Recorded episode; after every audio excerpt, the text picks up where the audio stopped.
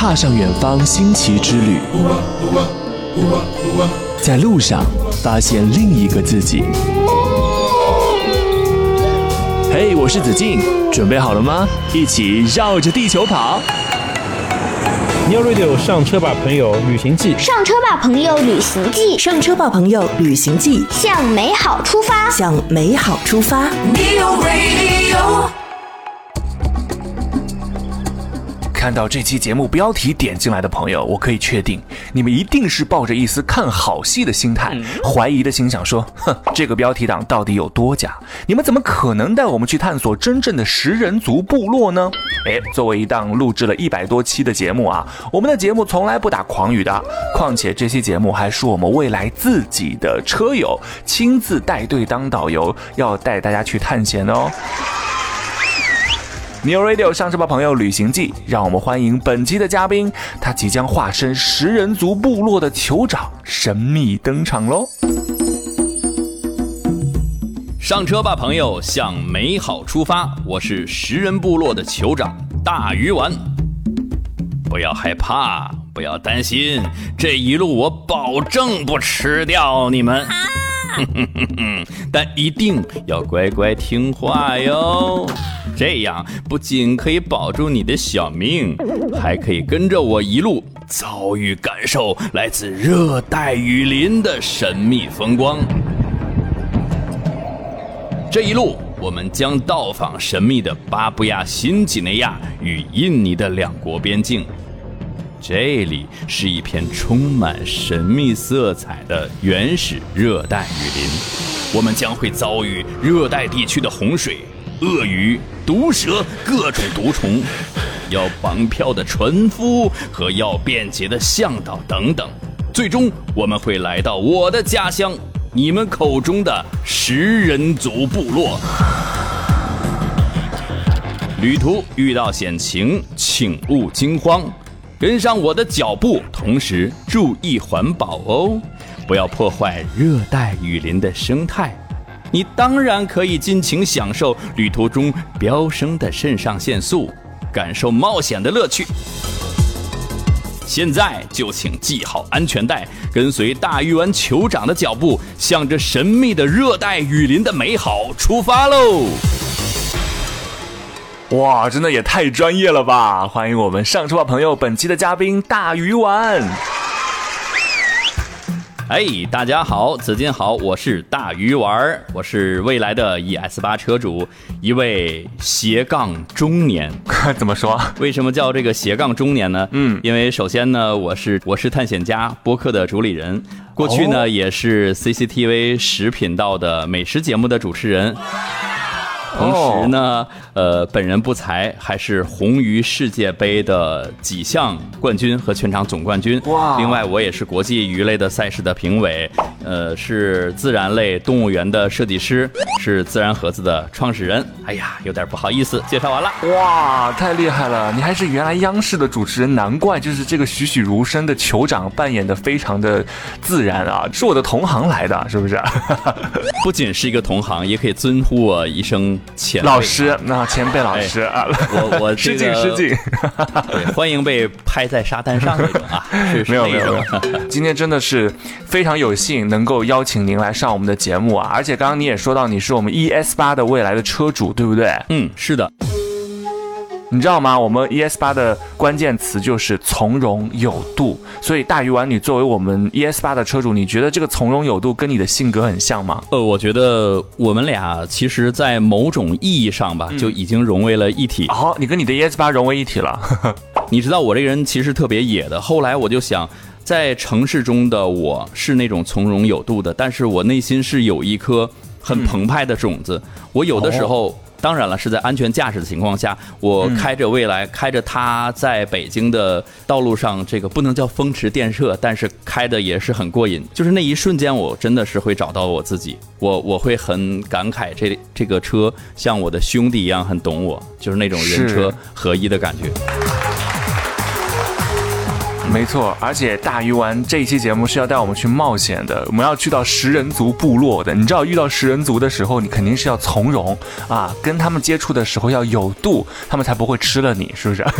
至于这个有没有被吃掉呢？是吧？我们后边就可以好好的给大家聊一下了。没错，这就是我们这期节目的一个最大的悬念啦。是的，New Radio 上这帮朋友旅行记这一整季啊，我们都会有很多非常厉害的旅途要等待大家来解锁了。那今天这一趟呢，绝对是最新奇、最刺激，我期待很久的，好不好？哎，让我们一起喊出我们本季节目的口号吧！上车吧朋友旅行记，向美好出发。Turn on your joyful mode. 上车吧，朋友！上车吧朋友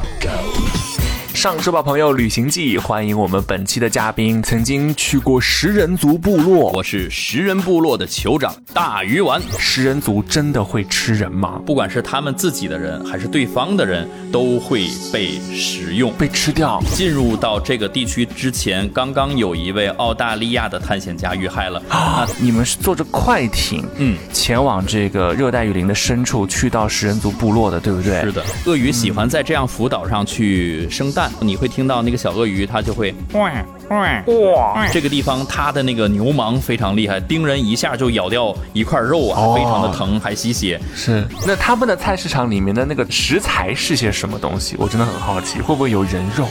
感受一下食人族的杀猪菜。我了我了歪了我了，好了我了我了我了，好吃，是真是假？克罗维人呢，他们喜欢吃生的猪肝儿，所以看起来呢非常的血腥。这个是真的吗你？刚刚也说是人类首次去到他们那个地方，对不对？嗯我真的很好奇，你是怎么打通关系的？在边界的这个树林里，他们慢慢的站了起来，拉满了弓，对着你，把我的团队都吓傻了。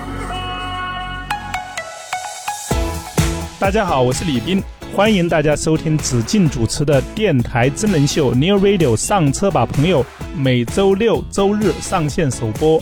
上车记得召唤你的 Know Me，告诉他 Hi Know Me，我要听上车吧，朋友，在节目中同行一程，找到未来世界的另一个自己。食人族探险之旅第一站，我们要去到的是惊险的菜市场。哇，要去惊险的食人族的菜市场啊！所以你当时到达了马老奇之后，那个感受是什么样的？跟你想象中的食人族部落一样吗？呃，更正一下，其实马老奇这边呢，它的文明还是相对比较发达的，所以说到这边还没有是食人族的那种菜市场，哦它只不过是那种你可以把它想象成一种四五线城市或者五六线城市的哦那样的一种乡镇农村的那样的对市场。嗯，那他们的菜市场里面的那个食材是些什么东西？我真的很好奇，会不会有人肉？这边的那个菜市场呢，就还是挺让我惊掉眼球的。满市场就是像我们平时呃肉类的菜市场，它也是那样的，但是它的主要的食材是袋鼠，袋鼠？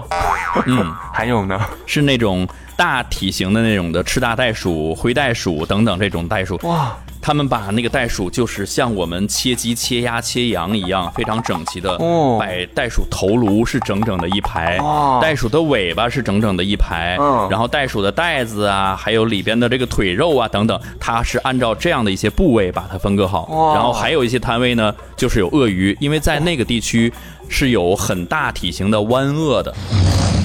嗯，这种湾鳄呢是可以在咸水淡水之间的穿梭，体型非常的大，也是一种大型的食人魔。哇，天哪！哎，就是你可以想象吗？我们的菜市场可能就是放猪头的地方，放的是一个袋鼠头，然后鳄鱼头放在那里，那个很有画面感。就你说实话，你们真的吃了这些东西吗？会不会很好奇我们？真的吃了这个东西吗？这儿能不能说呢？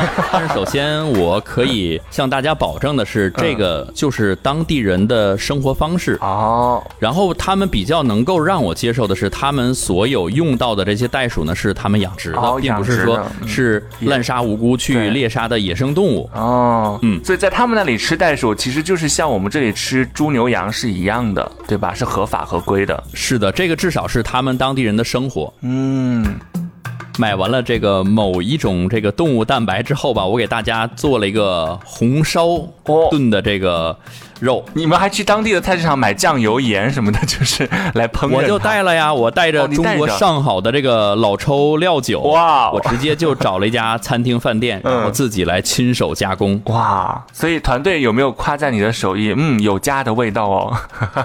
就当时我在厨房去做的时候，因为我也用的我自己的锅，就已经被围观了。然后我做出来的这个红烧肉出来之后，那真的是就是有各种各样奇异的眼光，嗯有羡慕的，有好奇的。但是我的团队是不管你什么光，他们一扫而光。哇，太棒了，说明你的厨艺还不错。我的厨艺还可以，真的确实在央视做味道节目这么多年，练出来了学习了全国各地大厨的手艺。好的，在这里我们也要提醒一下各位啊，我们节目当中提到的这些食用的肉类呢，真的就是当地的习俗，而且是符合当地法律的。在国内，大家真的不要去食用刚刚我们提到的这些野生动物，我们要做好保护的动作，好不好？是的，好，那接下来第一站，我们刚刚去到了这个惊险的菜市场，在这里要进行我们第一次是真是假的出题时间了。想问一下大鱼丸，你之前有没有看过正大综艺的这个《世界真奇妙》？那个正好是我这个年龄段最爱看的节目。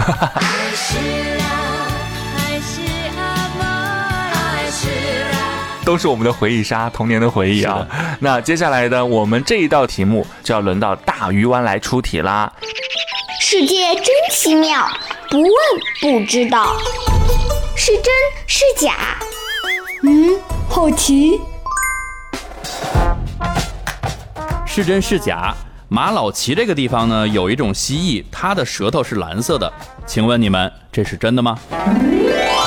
哦，你们有看到这些蜥蜴吗？和一些奇特的野生动物吗？在马老奇的菜市场，你就会看到这种蜥蜴，哦，它们也会被当地人食用，还有各种各样的热带鱼。哇，还有一些鸟类就是你刚刚说到的，我我本来以为袋鼠、鳄鱼已经很奇特了，原来你还可以看到蜥蜴跟它们一起摆放在那里。嗯，是的，对不对？等待售卖，所以这个蜥蜴舌头是蓝色的这件事情是真的吗？我们在节目的尾声会给大家一起来揭晓，大家也可以边听节目边思考起来哦。食人族探险之旅第二站，我们要去到的是惊险的博物馆。我们在去食人族部落之前，我们还去过一个惊险的博物馆参观哦。他们也是有这种旅游打卡的地方的吗？其实你要硬叫它博物馆吧，它也不是一个博物馆，那是一个很有情怀的那样的一个一个老板，他就在那儿生活了很多年，然后他就收藏了当地各种各样的一些土著部落、食人族部落的一些他们的一些器具。然后一些照片，以及各种各样动物的骨骼，就是很丰富，各种各样的收藏，嗯，他那儿都有。哦，比如说，比如说那边，我当时很震惊的，有很巨大的那种鳄鱼的头骨。据我了解，如果这个头骨能达到一米多的话，那这条鳄鱼的尺寸可能在六米以上。那我们现今的这个世界纪录可能到五米八九左右，都是那种哦非常大型的湾鳄了。嗯，而且它不是一只，它那儿的这种巨型的头骨能有十来个左右。哇！还有一些巨大的那些陆龟的龟壳，我目测可能是一种淡水的水龟，叫水巨龟，现在存量也非常非常少了。还有比如说如艮的骨骼，还有很多食人族部落的一些石器，嗯，等等这些，非常的让人着迷。所以看到这么多巨型动物的这个骨骼，你们会不会毛骨悚然啊？就是你们还敢再往前探秘吗？不怕有去无回吗？当时不瞒你说，我们的那个导演是一位女导演，她当时看完的这个博物馆里边会有专门去斩首敌方首领的那些的一些石器，然后有那些射死过人的那些毒箭，她就有一些嘀咕。他也很厉害，他也是一位探险家级别的导演，他曾经登过珠峰等等，他会给我做很多的预防针。他就说：“他说鱼丸，哦，你的女儿现在在家，刚刚出生也不多久 啊，就各种给我安利。但是我当时听进去了，我真的听进去了。我就想，我说这食人族这么恐怖，他们就是专门杀某一个级别的敌方的这个敌人的时候，都会有特定的这些工具，是但是仍然掩盖不住我内心就是像未来 ES 八那样噌一下就能窜出去的那种电力和动力，还是没能阻止我。这里真的是无缝植入，无缝植入六六六，太棒了！因为这家博物馆它还存有很多食人族的一些老照片，那些照片让我们大概对里边的一些情形有了一些认知。因为在我们当年拍摄这个纪录片的那个时候，还没有很多关于那个里边的一些情况。就比如说，我们遇到他们之后要怎么去交流，怎么不被射杀，怎么不被俘虏，这个都是未知的。嗯，对，所以算是在博物馆当中提前预习一下，备备课，是不是？是的，免得到时候收到一些威胁。好的，那接下来呢，又到了我们这一站的是真是假的出题环节了，继续请大鱼丸来出题吧。世界真奇妙，不问不知道，是真是假？嗯，好奇。是真是假？博物馆老板的珍藏间里有一个专门斩首的石器，封存着旧时食人族的灵魂。请问这是真的吗？哦，灵魂被封存在这个石器当中了，有点玄妙啊！请问这是真的吗？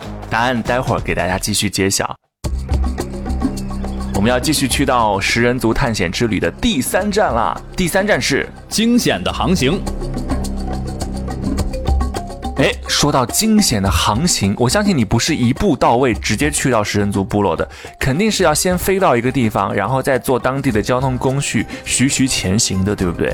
那我就很好奇，想问一下了，难道这个世界上真的有一家航空公司，或者是有一条航线是可以告诉你可以抵达食人族部落的吗？确实，到达那个地方是没有一个直飞的航班或者飞机的。嗯，我们叫它航班，那个其实都有点夸大其词。那是因为我提前再去踩点的时候，然后通过几位朋友联络到了印尼的巴布亚省这个所在地的一个地区长官，然后他帮我这个安排调度小飞机，在那边是没有商用的航线的。好的，那到达了热带雨林之后，接下来你们用到的交通工具是什么？在到达雨林之后呢，我们和当地的巴布亚省的这位长官联络好之后，他们帮我安排了五艘快艇。他五艘啊？是的，哇，也是他的全部家当。那五艘快艇的话，就要有五个驾驶员，然后以及我们匹配的给我的保镖，然后给我的导演的保镖。和这个我们几个主要人员的这些安保吧，当时我们就这样从水上乘着快艇浩浩荡荡的就出发了。天呐，哎，我真的很好奇你是怎么打通关系的？就是在当地语言又不通，你能够让食人族部落的首领把他自己的全部身价贡献给你，到他们的这个呃部落去参观。你刚刚也说是首次人类首次去到他们那个地方，对不对？这个地方的这个地方长官呢，他倒还不是说叫呃食人族的首领，他其实就是相当于这个印尼在巴布亚省这个所在地区的一个市长这样的一个很厉害的人物，但是他。他本身是一个很浪漫的人，他喜欢摄影，他喜欢一些这样的文化，但是他是当地的这个人种，嗯，但是在我之前去踩点的时候，我没有找到关于食人族部落的任何的消息。我把我其他要拍摄都找到了，但是在送行宴的时候呢，当时有两位印尼的海军的司令，有他们的交通部的部长，还有电视台的一些领导，在印尼雅加达给我举行送行宴的时候，我新加坡的老大就用他不标准的普通话说：“哎，大鱼。”完哎，你运气真好哎！你看对面的那个卷卷头发的兄弟，然后那个时候正好是那个市长呢，他去雅加达开会，然后他也在场，人家就把他叫上来一起吃个饭。结果我没有踩到点的这个地方，就是他的领地，就认识了他。我给他带去了一幅中国的。《清明上河图》的娟秀，他如获至宝，我们也好好的认识了一下。所以当我再去的时候，你想，那真的就是很好的友谊，很好的兄弟。所以当我再去的时候呢，他就给我安排了他最好的保镖，他把他所有的快艇都给了我，因为他跟我说，里边那个地方是印尼和巴布亚新几内亚两国交界的地方，在那个里边他也从来没有进去过，虽然是他的管辖之地。嗯，他也觉得很危险，可能，反正他。也没有必要走到那个里边去哦。没想到大鱼丸是用我们中国的文化传承的这个宝物来打动了当地的这个市长的，太厉害了。那。说回到刚刚的这个交通工具，你们是坐着快艇，嗯，前往这个热带雨林的深处，去到食人族部落的，对不对？是的。那在这个快艇行进的过程当中，旁边的这个水域啊，我的画面，我脑子里面你知道吗？就是鳄鱼，很多鳄鱼。所以你们是真的有遇到鳄鱼或者是别的什么凶猛的动物吗？这一次在水上的风险可能要比真正进入到食人族还大啊，因为在热带雨林，它随时会有一些大雨，大雨之后，这个河流里就会涨水。首先，第一个危险呢，就是不期而遇的水中的障碍物，因为洪水会把一些大的树木冲到河流里，有的时候树木呢就会插到河道中，它的另外一段呢就会断了在水上，就会像一个长矛一样迎着你在水面上，但是有一有一点点露出尖儿，有的会全部都藏在水里。大多数开快艇在这个河流上死亡的或者出现事故的，都是没有看清楚这些插在水中的这些树桩。撞上去，像长枪一样滑到，然后就整个船就断裂什么的，对吧？是的，很危险，知道吗？因为我们我们要赶路，嗯，我们有的时候夜里还要开，大概一天要行进十八个小时。那夜里这个快艇的灯不是很亮，我们就用我们随身携带的强光手电筒，在河流上，那个快艇又颠，你要一直站着举着这个手电筒给船夫照亮，因为咱也怕死啊。如果你看不清楚的话，真的是撞上的时候。那就一船人在深夜大河就就消失了，船破人亡，然后掉入水中，被鳄鱼直接拖走。然后另外呢，就是会有很多很多河面上那些飞虫，你站着举着手电筒，你还不能全睁开眼睛，那些虫子会噼里啪啦的打到你的脸上，嗯，特别痛苦。这是第一种危险。第二种危险呢，就是随着洪水，有些这些树桩会阻塞很多那些阻塞物，会一小段的淤积，它会迅速的在上面生长出各种各样的植物，它就会把河流中间会有一个这种浮岛。那我们船到这儿过不去。你就要下船去拖着船，从这个大概一个有的长的话二三十米，短的话呢十几米，你要把船从这个缝隙里拖过去。嗯，这个时候船夫他们通过几道翻译告诉我说，很多人是因为拖船的时候漏到下面，哦，就淹死了。因为在这些这个阻隔物上边全是各种各样的这个杂草、芦苇丛，人掉下去。根本都爬不上来哇！然后第三个危险就是关于芦苇丛上会有各种各样的那些鳄鱼，因为鳄鱼喜欢在这样浮岛上去生蛋。是小鳄鱼的时候，你会听到那个小鳄鱼，它就会。哇哇哇！鳄鱼还会叫啊！对，它就是我发出的这种声音，因为他们的猎人后来我进入到食人族，他们打猎的时候会模仿哦小鳄鱼的声音去诱捕大鳄鱼出来，所以说在这种浮岛上会有毒蚂蚁，会有蛇，会有鳄鱼。这个是关于航行上的危险，就你们真的运气很好，很多人可能在前往的途中就已经落难了，会不会？反正你要如果有命活进去，那你就是有一次一生难忘的旅途。是，所以这一趟你们去到的这个水路就走了，水路一天十八个小时，我们大概每天航行至少十二个小时，弯弯延延的走了三天，走了三天水路，因为有的时候会下很大的雨，你就不敢在河里继续航行。嗯，哇，真的是冒着生命的危险。要去探寻食人族部落的这个秘密，对不对？是的，太厉害了。我们故事暂时先说到这里，我们要来出题了，好不好？接下来又是是真是假的环节啦，请大鱼丸继续出题。是真是假？巴布亚新几内亚热带雨林里蚊子非常的多，需要准备各种各样的防蚊用品，这个是真的吗？蚊子很多应该是一定的吧，就是热带雨林地区嘛，肯定有很多蚊虫啊。那这道题是真的概率，我觉得蛮大的。好了，接下来呢，三道题目都出完了，我们要赶快进入我们的是真是假的揭晓时间了。是真是假？答案揭晓时刻。我们倒叙着来给大家揭晓答案，好不好？最后这道题呢，看起来蛮像真的的。我们先来给大家介绍一下，巴布亚新几内亚热带雨林里面蚊子非常多，要准备各种防蚊用品，到底是真是假呢？假的。巴布亚雨林里呢，其实蚊子特别特别的少，甚至我在里边从来都没有被蚊子咬过。你知道啊？真的吗？吗？热带雨林没有蚊子？对，嗯，为什么？因为。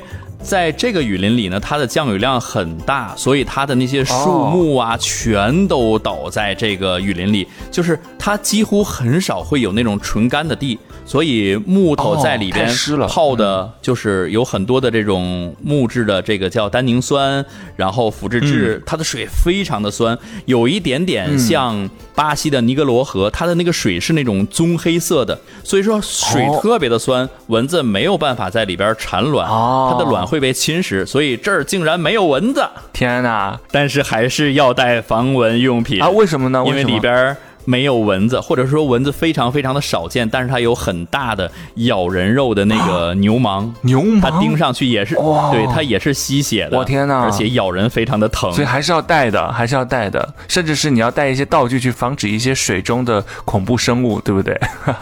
我们至少要带那种级别很高的防蚊剂、防蚊喷雾。好的，防蚊贴在这儿就根本不管用了。好的，学到啦，原来去热带雨林呢，真的是也是，虽然哪怕。没有蚊子，也要带好各种防蚊用品、道具啊之类的，真的要全副武装，对不对？嗯，是的。我们再来看倒数第二题，去到食人族部落之前，我们有去到一个博物馆，博物馆老板的珍藏间里面呢，有一个专门斩首的石器，封存着旧时候啊这个食人族的灵魂，请问这是真的吗？是真的。当时呢，我在这家博物馆选了一个绿色的这样的一个石头一样的武器。那他们的负责人呢，就说这个是专门斩首高级将领用的嘛。他说他大概斩首过六七个人。我问那为什么要用专门的这个斩首的器具去做这件事情？那他们的解释就是说，这样的武器不仅仅可以让对方首领的亡灵。去安息，而且以后呢，他也不再敢来侵犯他们的部落。他们是相信灵魂存在的。是的，他们是相信灵魂的。所以当时拿着那个东西，你能想象到我心里还是非常的瘆得慌的哦。所以呀，这个斩首的石器里面真的是有封存着旧时候神族的灵魂的，至少他们是相信有灵魂存在的，对不对？好，所以这道题是真的。我们再来看最后这道题啦。刚刚有说到马老奇这个地方哦，它的菜市场里面形形色色恐怖的动物都作为他们的食材啦。除了有袋鼠、鳄鱼之外呢，还有蜥蜴。哇，这个蜥蜴居然舌头是蓝色的，这是真的吗？是真的。哇，在马老奇这个地方呢，就是有很多很神奇的动物。嗯，因为它整体挨着澳大利亚那边还是很近的嘛。是。所以呢，这儿有一种蓝舌石龙子，哇，它的舌头就是那种浓浓的那种黑蓝色的，嗯，很漂亮的一种蜥蜴。那能吃吗？中国 也有人去饲养，因为它是那种非宝动物，嗯，也有很多玩家去繁殖它。嗯，但是当地人呢，他们不管是这种蜥蜴也好，还是更大的一些什么水巨蜥也好，嗯，还是一些什么。树蜥也好，他们能吃的都会吃掉。好的，所以这个在马老奇地方的菜市场，这里的蜥蜴的舌头是蓝色的，这件事情是真的。New Radio 上车吧，朋友，旅行记。上车吧，朋友，旅行记。上车吧，朋友，旅行记。向美好出发，向美好出发，向美好出发。好，上期节目我们跟着探险家大鱼丸一起，在到达食人族部落之前啊，我们去到了惊险的菜市场、惊险的博物馆，还经历了这个惊险的航行，不管是用飞的，还是坐了十八个小时的快艇，哇，真的都非常的惊险刺激啊！那正在听节目的小朋友、大朋友，肯定还有很多好奇心的问题想要来问询我们的大鱼丸了，请问怎么可以找到你呢？大家可以在我们的 New Radio 收听我的那个博客，叫我是探险家。没错，那同时呢，可以在喜马拉雅呀，也可以收听到这档博客。嗯，我是探险家。嗯，可以关注我抖音的账号，叫。大鱼丸本丸，哎，你的未来 A P P 账号也叫大鱼丸，对不对？对，也叫大鱼丸。好，请大家多多关注大鱼丸。好，我们一起加电。嗯，没错。好的，那经过长途跋涉，我知道下期节目我们要正式进入这个食人族部落了。下一期呢，我会带着大家去到达真正的食人族所在地。哇，真的太好奇了！这个食人族真的里面的人会吃人吗？会有哪些惊险刺激的体验和不一样的发现呢？大家一定要锁定我们下期节目啦！那节目的最后呢，我还是想请大鱼丸来跟大家分享一首你旅途当中的私房歌，好不好？嗯，我的歌单呢可能会这个比较偏向中年的听众。我比较喜欢的是杨宗纬的《红尘来去一场梦》。是，哎，我觉得《红尘来去一场梦》非常符合我们今天这个主题，因为一不小心啊，你很有可能就落入水中被鳄鱼吃掉，或者是 被这个食人族部落拿去了，成为了一场梦。对你人生就是一场梦了，是不是？当我们在嗯异域旅行的时候，我给大家是做好一些，比如说臭豆腐炒鸟蛋，或者是什么杀猪菜的时候，我在那个过程中都会自己哼着歌，然后享受那种单独的时刻。哇，所以这些歌真的是陪伴着你在热带雨林的时候，在食人族部落的时候的那些时光，对不对？是的，那个时候大多都是自己唱。待会大家在听的时候就可以想象一下，哦，这首歌原来出现在过食人族部落，哇，是不是真的就像红尘？来去一场梦一样的一次旅行呢？当然，下集节目真的太精彩了。你刚刚说你做了杀猪菜，下集我们要来好好聊聊这件事情，好不好？好的，我们来听听杨宗纬的这首《红尘来去一场梦》。来呀来，去呀去，都是一场梦。红尘来呀来，去呀去空。日落想起来越想痛。真情难填满无情梦，梦着来呀来，去呀去也空。哦。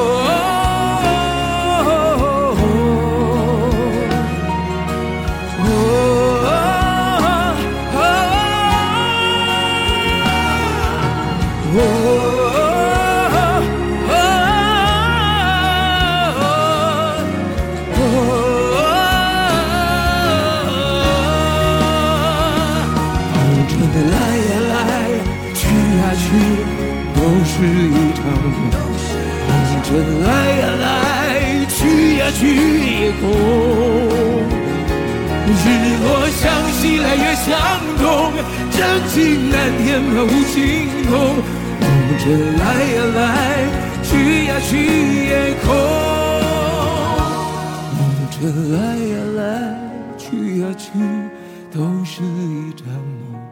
红尘来呀来。去呀去也空，落向西来越向东，真情难填满无情洞。红尘来呀来，去呀去也空。